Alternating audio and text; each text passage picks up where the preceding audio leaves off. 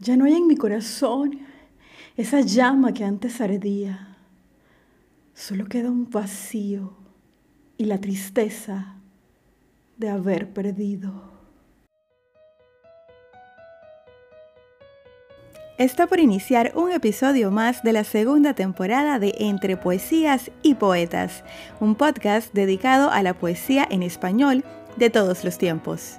Mi nombre es Priscila Gómez y estoy transmitiendo para ti desde David Chiriquí, República de Panamá. Empecemos. ¿Qué tal amigos? Estamos en el capítulo número 26 de la segunda temporada de este su podcast entre poesías y poetas. Y para hoy la dinámica es un poco diferente. Voy primero a declamar el poema y luego hablaré de su autor. Para todos ustedes, el poema ¿Qué es el amor?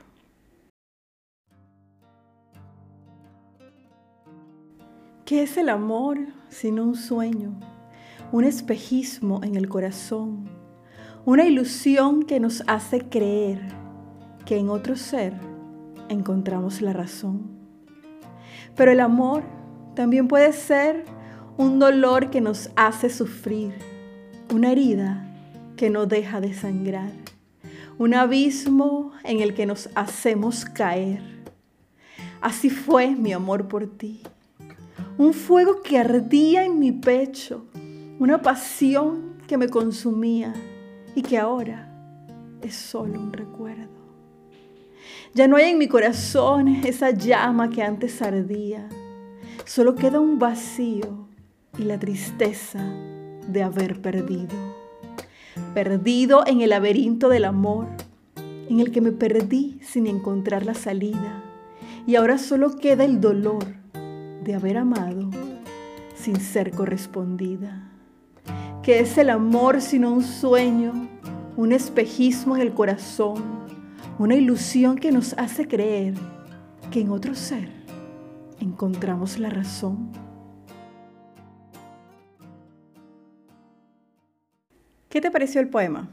Probablemente estés pensando que no lo has escuchado antes y que no reconoces el autor y definitivamente no, no lo has escuchado antes. El poema fue escrito con una aplicación de inteligencia artificial, un tema que está dando mucho de qué hablar en los últimos días y quise traerlo a colación en este episodio.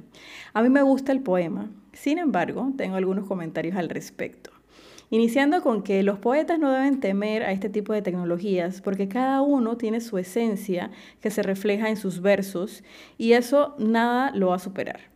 En segunda instancia, luego de pedirle varios poemas a la aplicación, noté que habían frases muy parecidas que se repetían en los diferentes escritos, por lo que opino que un poema creado con esta aplicación puede ser identificado. En otro punto que noté es que eh, tiende a repetir la primera estrofa al cerrar el poema, como es el caso de la poesía que acabo de declamar. La primera y la última estrofa son la misma. Y bueno, como declamadora no puedo dejar de mencionar que definitivamente lo que le da el toque a la poesía es la interpretación, porque como siempre digo, la poesía se vive mejor cuando se escucha y con este tipo de casos lo podemos comprobar. Sin duda, esta tecnología llegó para quedarse, así que mi recomendación es que sepamos utilizarla con prudencia a nuestro favor sin caer en el plagio, porque nada como ser original. ¿Y tú qué opinas? Quiero saber qué piensas sobre la inteligencia artificial y la creación de poemas con esta tecnología. ¿Crees que la poesía, tal como la conocemos hasta ahora, está por desaparecer? Me encantaría conocer tus comentarios. Puedes escribirme por Instagram, arroba entre poesías y poetas, o por mi página web, soypriscilagomez.com.